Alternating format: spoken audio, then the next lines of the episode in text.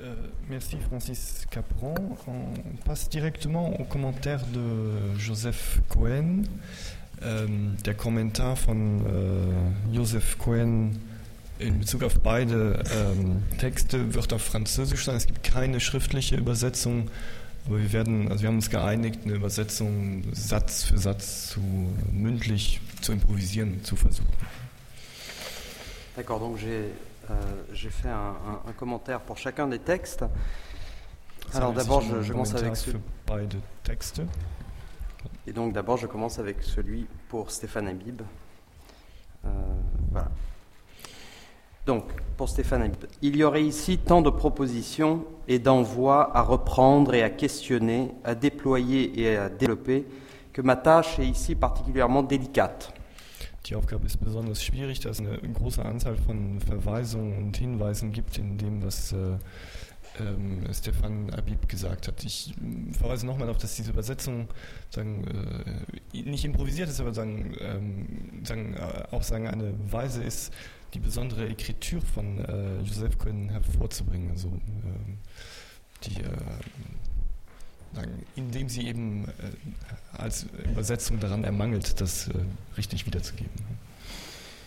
Car ce n'est pas tant que ce que vient de dire Stéphane Habib, lisant Turnheim avec Lacan et Derrida et Freud, ouvre à de nombreuses pistes d'interrogation et d'interprétation, comme si la qualité d'un texte dépendait de la quantité des idées qui y sont esquissées, mais d'abord et avant tout parce que ce que vient de dire Stéphane Habib est incessamment travaillé par une loi à la fois profondément intérieure au déploiement de la pensée et en même temps puissamment autre que ce que la pensée aura depuis toujours pensé d'elle-même ou depuis elle-même. Das Gesetz, das dem Text von äh, Stefan Nabib zugrunde liegt, geht nicht auf in die Reichhaltigkeit äh, der Argumente, die aus diesem Text hervorgehen können.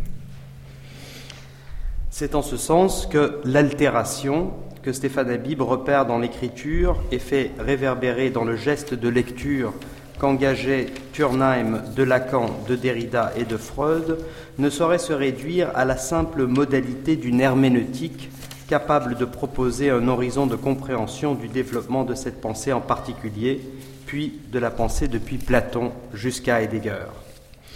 Die Geste der Alteration, äh, die äh, Stefan Habib in seinem Titel, seinem Titel gewählt hat und äh, in seinem Aufsatz ausfaltet, geht nicht auf in die hermeneutische Übung eines Miteinander in Verständnis bringens verschiedener Autoren oder das Miteinander in zum Verständnis bringen des Kommentars oder der Alteration eben, die sich auf diese Autoren bezieht. Bien plutôt, cette altération inscrite dans la pensée elle-même ouvre au mouvement d'un excès déjà irréappropriable par la pensée et où la pensée ne cesse de s'écrire dans la double exigence contradictoire de penser le même et l'autre depuis l'indécidable et irrelevable, indialectisable donc, je, et je reprends ici le mot de Eugen Fink, qu'il aura lui-même pris à Heidegger et qui aura été central à toute la logique alogique de Derrida, je de l'impossible et du possible. Die Alteration, die keine hermeneutische Übung ist, bezieht sich vielmehr auf einen Exzess des Denkens, einen Exzess über das Denken hinaus, der sich schreibt und der sich schreibt in der Unmöglichkeit, äh, dasselbe und das andere, gleichzeitig Notwendigkeit, dasselbe und das andere an einem Punkt eben nicht zu denken, sondern zu schreiben. Und äh, man kann in diesem Zusammenhang verweisen auf ein äh, Wort von Eugen Fink, das für die Entwicklung der logischen A-Logik oder alogischen Logik Derridas entscheidend gewesen ist, das Je, tu répètes le jeu. Jeu de l'impossible et du possible. Das Spiel des Möglichen und des Unmöglichen. Zitat Eugen Fink. Ainsi, ce que vient de proposer Stéphane Habib est bien un geste de pensée où lire et écrire sont commandés par l'incontrôlable mais rigoureuse, indéterminable mais juste, alternance dont la mouvance s'adonnerait à une profonde et puissante dissémination à la fois du philosophique et du psychanalytique. Die Geste äh, von Stefan Habib, äh, die in seinem Lesen und seinem Schreiben und nur im Lesen und Schreiben in Erscheinung treten kann, ähm, bezieht sich auf eine Dissemination, eine Zerstreuung, die sowohl für die Psychoanalyse als auch für die Philosophie entscheidend ist. Comme si donc se jouait ici, entre philosophie et psychanalyse, un pli dont l'exigence nous projetterait dans le creux d'un instant où chaque fois singulièrement nous répondrions depuis le cœur de cette doubléité, mais aussi et déjà depuis un ailleurs où se déjoue toujours le principe de leur dualité et donc où se déplace incessamment l'essence de cette temporalité qui enchaîne chaque moment de l'histoire en agençant leur sens dans la cadence rythmée d'une relève infiniment à l'œuvre et toujours capable d'exaucer et d'absoudre, de comprendre et de réconcilier en un logos qui arrive toujours à, conjuguer et à conjoindre sans contradiction, mais d'un sang qui marque la possibilité de séparer et de distinguer, de tenir le philosophique à l'écart du psychanalytique et inversement, le même et l'autre. Es geht in dieser Geste von Stefan Habib äh, um die Ausrichtung auf eine Falte, auf eine Lehre im Augenblick, in ein Miteinander von hier und woanders und der permanenten Verschiebung, die sich durch die gesamte Geschichte dieser Augenblicke zieht und die sich nicht auf eine Aufhebung reduzieren lässt, eine Aufhebung, die sowohl verhindern würde, dass Philosophie und Psychoanalyse sich aufeinander beziehen in der Weise, die hier vorgestellt wird, in der Weise des Unmöglichen, als auch, dass sich dasselbe und das andere eben jenseits des Widerspruches gedacht werden könnte. Bien au contraire, mais sans être le simple pendant négatif de cette histoire qui, depuis Aristote au moins, aura tenu à, séparer et à distinguer les ordres et les orientations du savoir, la position inattendue de cette écriture, jouant sans cesse à se dire contre et tout contre le philosophique et le psychanalytique, en n'arrêtant pas de se dire et philosophique et psychanalytique, sans aussi se dédire de l'une comme de l'autre, dès que l'une prend le dessus de l'autre, ouvre à une singulière exposition de la pensée, là où lui arrive une autre écriture, dont nul ne pourrait encore prédire si elle vient du philosophique ou du psychanalytique.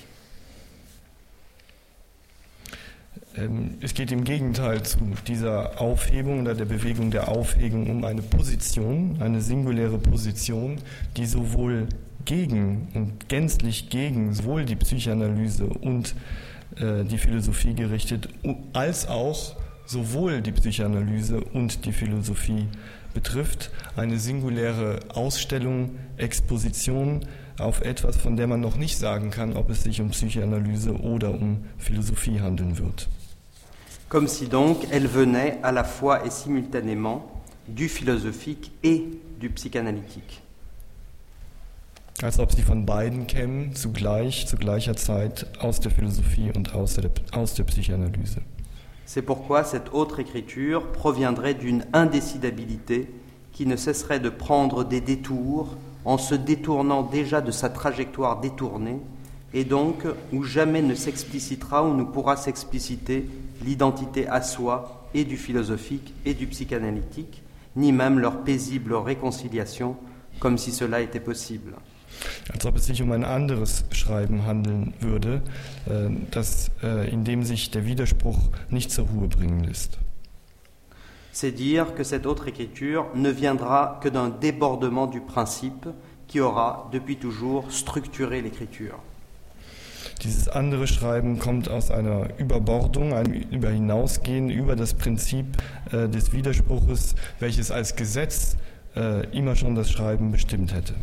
elle s'élancera dans l'impossible en ne pouvant déterminer si elle vient du passé ou de l'avenir, de la tradition ou de l'événement. Disons donc qu'elle ne pourra venir, si, jamais elle ne vient, que d'un passé plus passé que tout passé et d'un avenir plus avenir que tout avenir.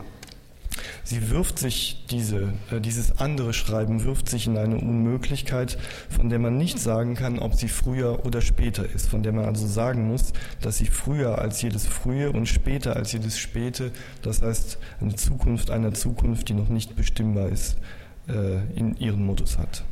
D'un passé immémorial et d'un avenir inscrutable où se sera fait entendre l'exigence de réinventer l'écriture en lui insufflant ce que nous pourrions ici nommer un supplément, dont la réverbération même portera le texte au-delà de l'ensemble de propositions réglées et en deçà de la composition structurée des développements et contre-développements.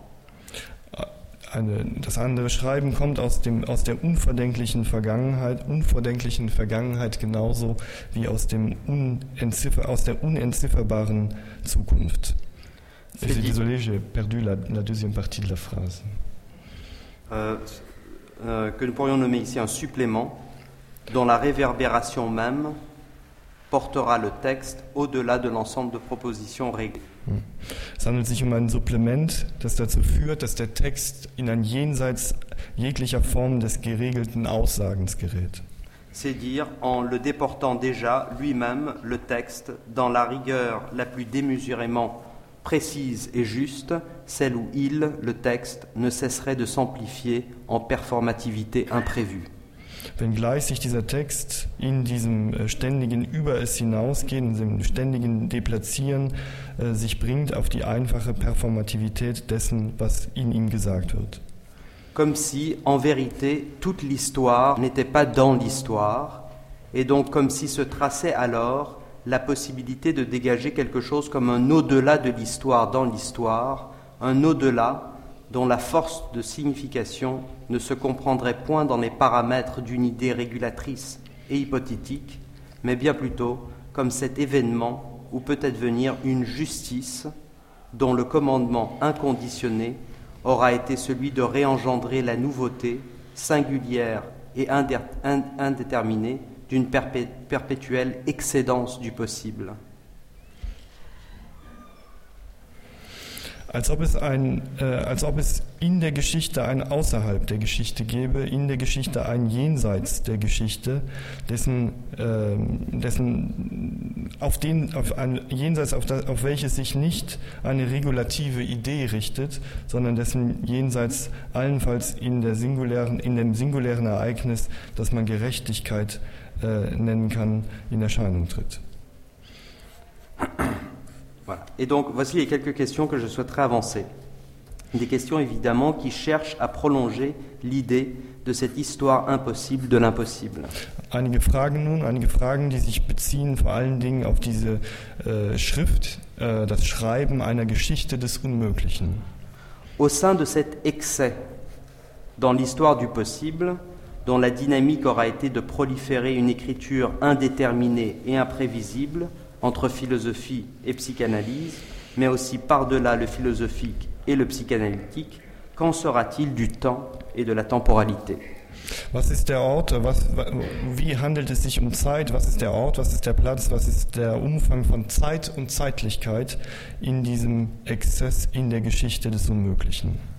C'est-à-dire, au fond, quelle temporalité travaillera cette écriture? Welche Zeitlichkeit arbeitet in diesem Schreiben, in dieser Schrift? Est-elle dissible ou traduisible, cette temporalité? Ist sie sagbar, übersetzbar, diese Zeitlichkeit? Et pourra-t-on jamais prédire ce qui s'y révèle? Und kann man, jeweils, kann man jemals sagen, was sich in dieser Zeitlichkeit offenbart? Pourra-t-on jamais dire de, de cette écriture qu'elle est philosophique ou psychanalytique? Wird man jeweils jemals sagen können, ob es sich bei dieser Schrift, bei diesem Schreiben um etwas psychoanalytisches oder etwas äh, philosophisches handeln wird? Et, et, et même si l'on ne peut le dire de cette écriture qu'elle sera philosophique ou psychanalytique, ne le sera-t-elle pas inévitablement? Immanquablement philosophique ou psychanalytique Und selbst wenn man es nicht sagen kann über diese Schrift, über dieses Schreiben, dass sie psychanalytisch wäre oder philosophisch, wird es nicht trotzdem so sein, dass sie unentrinnbar das eine oder das andere sein wird, nämlich philosophisch oder psychanalytisch. Au fond, donc voici ma question. Comment approcher les spectres de l'écriture Also die Frage, wie äh, sich dem Gespenst des Schreibens der Schrift annähern. Comment penser la spectralité en cette écriture, à la fois outre-philosophique et outre-psychanalytique, dans le philosophique et le psychanalytique? Wie die Gespenstigkeit dieser Schrift in der Psychanalyse und in der Philosophie denken, zugleich außerhalb und jenseits sowohl des Philosophischen als auch des Psychanalytischen. Et la dernière question, comment penser la main de l'écrivain cette main hantée et débordée de spectres dont on ne saura jamais s'ils sont du passé ou de l'avenir, en étant à la fois passé et à venir. Und wie muss man die Hand des Schreibenden denken? Die Hand, die von der, Spektral von der, Spektra von der äh, Gespenstigkeit, dieser besonderen Gespenstigkeit heimgesucht ist, äh, die keiner Zeitlichkeit, es sei denn der Zeitlichkeit der Vergangenheit, der Vergangenheit oder der Zukunft, der Zukunft angehört. Entschuldigung, äh, danke, vielen Dank. Hein, Merci. Merci à toi. Maintenant, pour Capron Voilà. ou, ou Oui. est-ce qu'on on- on- Non, non, non, oui, Stéphane on enchaîne. répondre On enchaîne. Oui, je- Ok, alors pour Francis Capron. La tâche est d'autant plus difficile pour nous de parler après le très beau texte de Francis Capron. Die Aufgabe ist schwierig, nach dem sehr schönen Text von Francis Capron zu sprechen. Difficulté car ce texte touche à une question centrale à toute allocution, publique ou privée d'ailleurs, c'est la question de l'adresse. Denn der Text bezieht sich auf eine zentrale Frage, sowohl für das Öffentliche wie das Private, die Frage der Ansprache, der Adresse, der Apostrophe, des sich Richtens an jemanden. Et au sein de cette question s'en éveille une autre, celle de la possibilité même de la rencontre. Und in dieser Frage liegt eine andere, die Frage der Möglichkeit selbst von einer Begegnung. Qu'est-ce qu'une adresse Was ist eine Adresse? Qu'adresse-t-on quand on adresse un texte à l'autre An wen richtet man sich, wenn man einen Text an jemand anderen richtet? Et qui rencontrons-nous dans l'adresse à l'autre Und wem begegnet man in dieser Ansprache, in, dieser Richt an, in diesem sich richten an den anderen? Or, Francis Capron nous aura ici indiqué la voie et la voie de l'adresse, Francis Capron hat uns die Stimme und gleichzeitig den Weg äh, vorgegeben oder vorgezeigt, äh, auf der diese äh, Ansprache, diese Anrede an den anderen liegt. c'est, c'est pour Francis Capron une certaine expérience du deuil. Was für Francis Capron, dieser Weg und diese Stimme, eine bestimmte Erfahrung der Trauer ist. Or, c'est précisément autour de cette expérience que nous souhaiterions con- concentrer notre brève, trop brève réponse. Es ist genau äh, in Bezug auf diese Trauer, äh, worauf wir uns in der kurzen Antwort, leider zu kurzen Antwort beziehen möchten. Car ce qui nous a particulièrement marqué dans ce texte, c'est le rapport entre lecture et deuil, en ce que ce rapport, comme l'écrit très justement Capron, Capron lisant dans l'amitié Turnheim, s'y trace un frayage particulier qui projette le lecteur dans le sentiment double et dédoublé, et là je cite Capron, du plaisir et de la douleur, plaisir lié au vivant de son texte et à l'esthétique de sa pensée, et douleur qui s'insinue dans la lecture, nous contraignant d'accepter l'événement de la perte, de le souffrir par l'opération de la lecture même. Denn äh, in dieser Verbindung von Lesen und Trauer geht es, äh, Zitat Capron, um eine besondere Bahnung, die ein Doppeltes hervorruft, ein, eine doppelte Erfahrung, sowohl die Erfahrung von Trauer als auch die Erfahrung von Vergnügen. Cette doubléité, ce déchirement, celui de l'ami donc qui lit l'ami disparu, provoque une singulière et ambiguë provoque un singulier et ambigu moment où le deuil ne se pense pas ou plus comme réappropriation de la perte, mais bien plutôt comme expérience, où se libère, écrit encore Capron, dans la lisibilité un au-delà de la pensée qui y est inscrite, un au-delà de son esthétique. Doppeltheit Trauer, die äh, in einem Jenseits des Ästhetischen liegt, welches Capron die Lesbarkeit des Buchstaben nennt. C'est cet au-delà que nous aimerions penser encore avec, avec Francis Capron. Es geht um dieses Jenseits, äh, das wir zusammen mit Francis Capron versuchen möchten zu denken. Non pas évidemment pour chercher à le déterminer ou pour vouloir à tout prix lui accoler un nom, mais bien plutôt pour rapprocher la modalité de la compréhension qui s'y marque. Nicht um es, äh, pardon, j'ai raté le début. Oui. Euh, euh, non pas évidemment pour chercher à le déterminer ou pour vouloir à tout prix lui accoler un nom, mais bien plutôt pour approcher la modalité de la compréhension, c'est le mot de Capron, qui s'y marque. Nicht äh, um äh, sie zu bestimmen, um dieses Jenseits zu bestimmen, äh, und, sondern um es im Modus des Verständnisses, der, des Verstehens, Komprehension zu denken, welches das Wort ist, das Francis Capron dafür gewählt hat.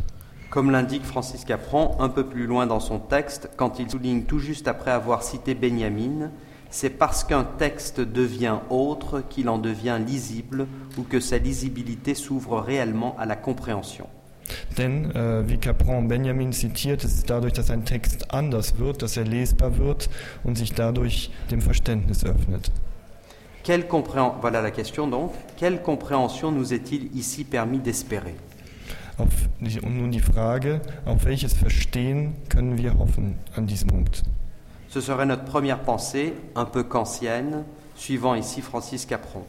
Eine erste Frage, eine ein wenig kantianische Frage, äh, die wir stellen, indem wir Francis Capron folgen. Ou encore, et si je pose la question déjà de façon autre que kantienne, l'espoir de la compréhension lui fait-elle espérer encore quelque chose comme une compréhension?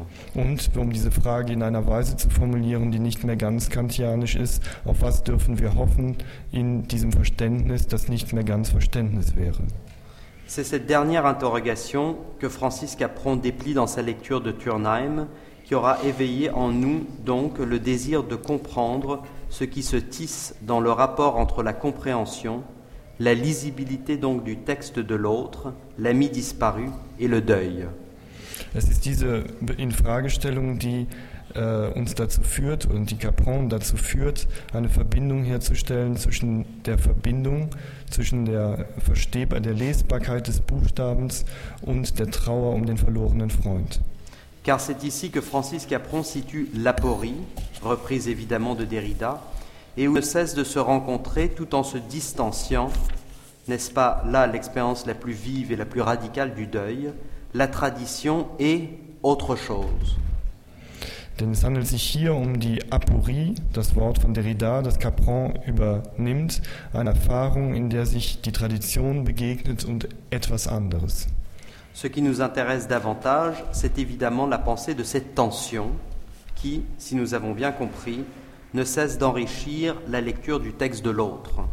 Es geht uns um das Denken dieser Spannung, die, wenn wir es richtig verstanden haben, nicht aufhört, das Verständnis des anderen zu intensivieren.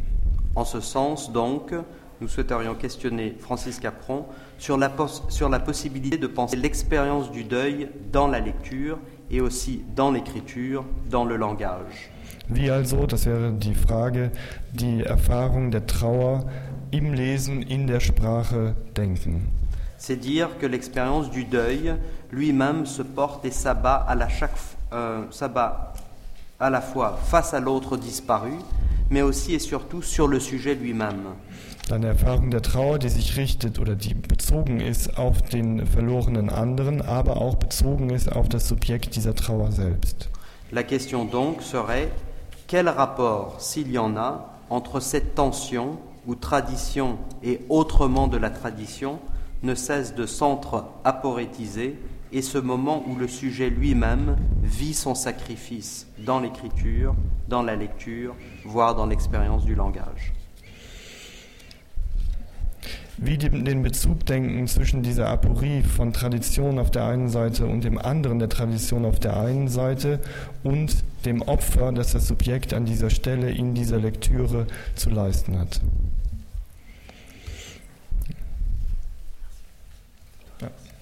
Merci.